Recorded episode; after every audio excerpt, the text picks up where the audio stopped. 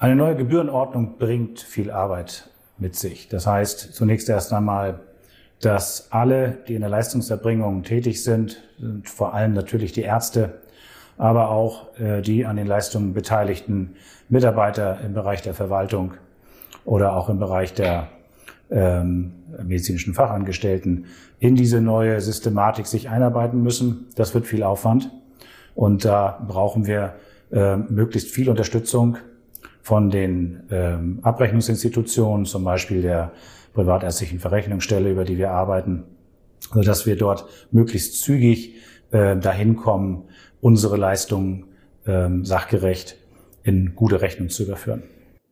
Ja, ich begrüße Sie, Herr Dr. Klinger. Herzlich willkommen. Ähm, Sie als Vorstandsmitglied des PVS-Verbandes und Ausschussvorsitzender des GOE-Ausschusses im SPIFA.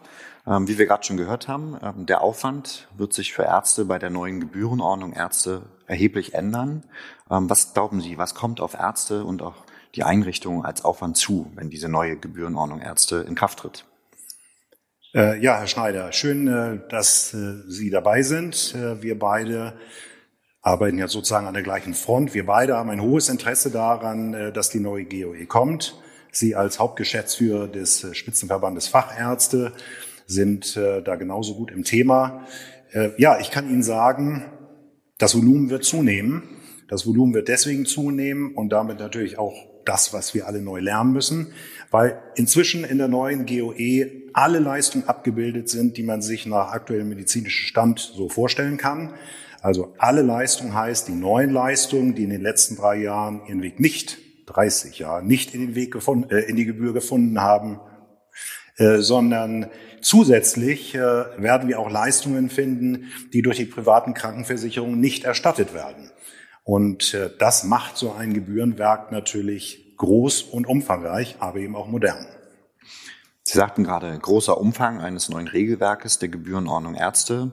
Ähm, man kann von Verdoppeln sprechen vom Umfang, wenn man darauf schaut. Ähm, in den Praxen finden wir ja sehr viel Unterstützung durch Systeme, die wir auf den Computersystemen haben. Ähm, wir arbeiten aber alle mit sehr vielen unterschiedlichen Systemen. Was glauben Sie, wie wird das umgesetzt? Was kommt da auf die Praxen zu an der Front? Also da kommt äh, nicht nur auf die Praxen eine Menge Arbeit zu. Selbstverständlich, wie eben schon gesagt, gibt es einen Haufen zu lernen. Mhm. Äh, genauso wichtig ist es aber auch, dass die Softwarehäuser Hausaufgaben machen müssen. Mhm. Äh, wir haben sehr viele unterschiedliche Praxisprogramme und das führt dazu, dass jedes Softwarehaus für sich diese neue GOE implementieren muss, gegebenenfalls auch neue Schnittstellen herstellen mhm. muss, äh, damit uns diese Gebührenordnung zur Verfügung steht. Mhm. Auch ist es natürlich, und das ist fast die größte Arbeit, äh, die Arbeit nämlich, die die Abrechnungsstellen leisten müssen. Denn wenn wir eine Rechnung übergeben, dann gibt es Prüfmodule, die prüfen sollen, ob mhm. das, was wir da abgeben, auch korrekt ist und ob das alles passt. Und das wird eine riesige Arbeit sein und das hat zu tun mit der neuen Struktur mhm. der neuen GOE. Größerer Umfang, neue Struktur in einer Gebührenordnung Ärzte in der neuen Fassung dann. Ähm, können Sie uns ein klein bisschen mehr Details geben? Was hat sich geändert in der Gebührenordnung Ärzte?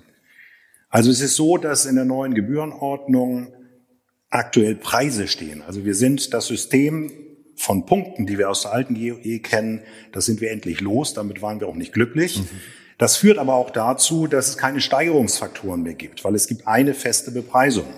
Da es aber natürlich schon mal Schwierigkeiten gibt oder Erschwernisse gibt, die einen gewissen Zuschlag nötig machen, gibt es auch in der neuen Gebührenordnung eine entsprechende Zuschlagssystematik, die relativ aufwendig ist.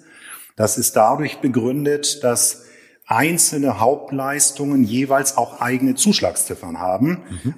Und bei dem Volumen kann man sich vorstellen, es gibt nicht eine Zuschlagsziffer, nehmen wir mal für Alter, die man über alle Ziffern anwenden kann. Mhm. Außerdem ist die Struktur komplett neu, habe ich gerade gesagt. Es gibt zum Beispiel das Kapitel L. In diesem Kapitel L sind sämtliche operativen Leistungen fachübergreifend zusammengeführt. Mhm. In den Unterkapiteln findet man die Fächer dann wieder. Und in diesem Kapitel L ist es so, da gibt es nochmal wieder spezielle Zuschlagssysteme. Beispiel oder zwei Beispiele für erschwerte Operationen, die an Hand und Gesicht stattfinden. Da wird unterstellt, das ist schwer, mhm. gibt es extra Zuschläge, aber es gibt auch extra Zuschläge für Leistungen, die durch die Komplexierung, die wir jetzt vorfinden, also nicht mehr Teilschritte, die addiert werden und dann eine Gesamt-OP-Leistung ausmachen, Es gibt aber tatsächlich Operationen, da sind diese Teilschritte doch vonnöten. Die sind zwar selten, aber vonnöten. Die findet man dann wieder. Beispiel die Osteophytenabtragung in der Hüftendoprothetik. Mhm. Das ist natürlich notwendig. Insofern muss auch kein Arzt Angst haben. Es gibt keine Zuschläge mehr. Mhm. Also neue Struktur in allen Kapiteln, ein Sonderkapitel jetzt für operative Leistungen. Wie schaut es da eigentlich im nicht operativen Bereich aus? Gibt es da auch prägnante Details? Ja, gibt es. Das, was eigentlich immer Forderung war, auch in der GKV, nämlich die Betonung der sprechenden Medizin, das finden wir hier wieder und dem hat man Rechnung getragen. Da wird es dann eine entsprechende Zeittaktung geben. Mhm. Das werden zehn Minuten Schritte sein, äh, die man da zur Abrechnung ansetzen können wird.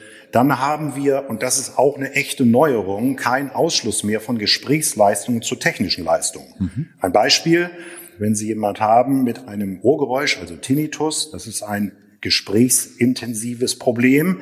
Dann durften sie zwar viel sprechen, alte Gebührenordnung war die Ziffer 3, ausführliche Beratung konnten sie ansetzen, aber technische Leistungen durften sie nicht hinzufügen.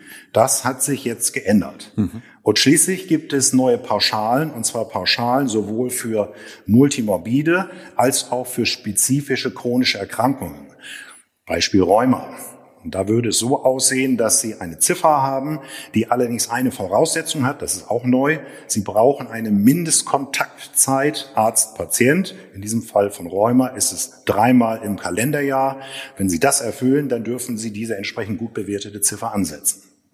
Okay, wir haben viel gelernt gerade über die Struktur und was in der Zukunft neu sein wird. Ähm, werfen wir einen Blick auf die Preise. Preise sind wichtig, ähm, auch für Ärzte. Ähm, es handelt sich hier um eine Gebührenordnung, ein Bundesgesetz. Wie sieht's da aus für den freien Beruf Ärzte? Was kommt auf die zu?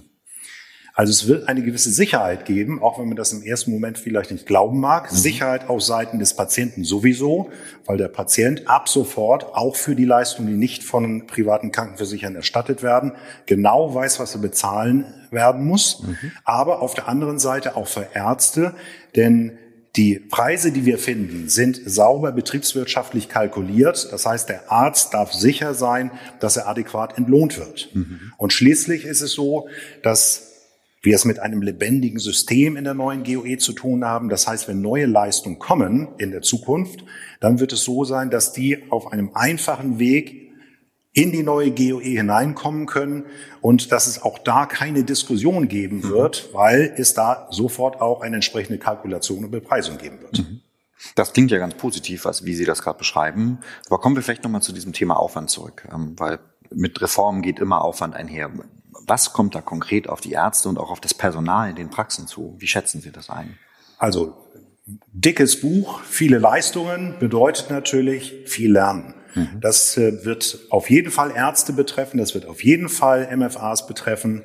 Äh, das wird schon mal der große Packen an Aufwand sein. Auf der anderen Seite wird es dafür Hilfe geben. Mhm. Es wird Hilfe geben seitens der Abrechnungsstellen, der PVSen zum Beispiel, in Zusammenarbeit mit den Experten der Bundesärztekammer. Also wir werden da nicht allein gelassen. Und am Ende sind wir auch verpflichtet, wenn wir eine Rechnung an eine PVS geben, dass die dann geprüft und auch entsprechend sauber und rechtskräftig bepreist wird. Mhm. Also lassen Sie uns zusammenfassen. Also klingt ganz positiv, was Sie schildern. Wir haben zwar eine neue Struktur mit neuen Leistungen, ähm, auch Preisen, die endlich betriebswirtschaftlich kalkuliert sind. Aber es gibt auch Hilfestellung bei der Umsetzung. Bleibt uns ja eigentlich nur noch zu hoffen, dass in den nächsten 100 Tagen das Reformwerk dann auch umgesetzt wird. Vielen Dank, Herr Dr. Klinger, für das Gespräch. Ja, Ihnen vielen Dank, Herr Schneider, und lassen uns beide die Daumen drücken. Genau.